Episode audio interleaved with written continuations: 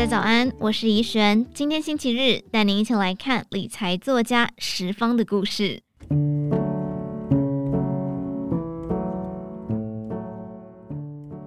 人称石方老师的畅销作家李雅文说：“当我隔着薄薄的菜瓜布，一遍遍刷掉马桶上的脏污，是对我很大的冲击，也是很深的体悟。”一个教人房地产与股票的理财作家，却蹲在连锁企业的马桶旁清洁。她的人生到了中年，到底发生了什么事？她的老公任职于知名半导体公司，有着令人称羡的职业和薪水，但伴随长期压力的副作用是忧郁症和糖尿病。而他一倒下，十方也快倒下了。他说：“不要以为我善于理财，就不会经历对金钱的焦虑和痛苦。”我过去就像跑百米一样往前冲，以为终于可以喘口气的时候，却面临公婆失智、老公被迫退休，就像看到眼前的终点线不断的被往后延，而且背上还有沉重的背包。十方表示，很多人都想退休好好休息，哪知道时代不一样了，家中的长辈寿命长，卧病久。小孩读书进修，出社会更晚，肩膀上的重担放不下来。如果遭逢中年失业或收入中断，真的就像天塌下来了一样。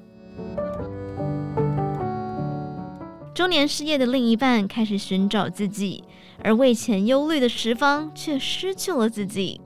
他说：“我先生说他对人有兴趣，想要成为心理师。”我听到真的是头晕了。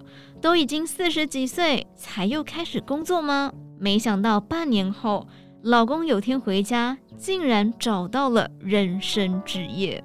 没错，这就是畅销作家蹲下来亲手刷马桶的原因。老公打算做清洁事业。他一开始是对有人租售床铺感到好奇，循线追查，发现有位清洁公司老板专找街友、精神障碍者等不容易找到工作、没有地方住的人，请他们来做清洁，给他们吃住，还教清洁技能。这样的理念十分吸引十方的老公，跟人有关，又对社会有所贡献，于是夫妻俩用二十万作为创业基金。刷马桶、清灰尘，样样自己来。这样两年过去了，公司的营业额越来越好，十方也变得不一样。虽然有时还会跟别人说我以前是科技业太太、富妈妈，但现在心中真正的感觉是人生好开阔。他说，过去的自己永远都在忧虑未来，很难活在当下。现在才了解，经历的困难就是修行。过了这一关，才知道什么叫做真正的快乐。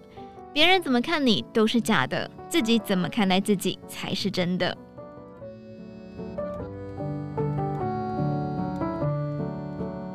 从在意金钱到更在意自己是谁，从重视外在光环到探索内在需求。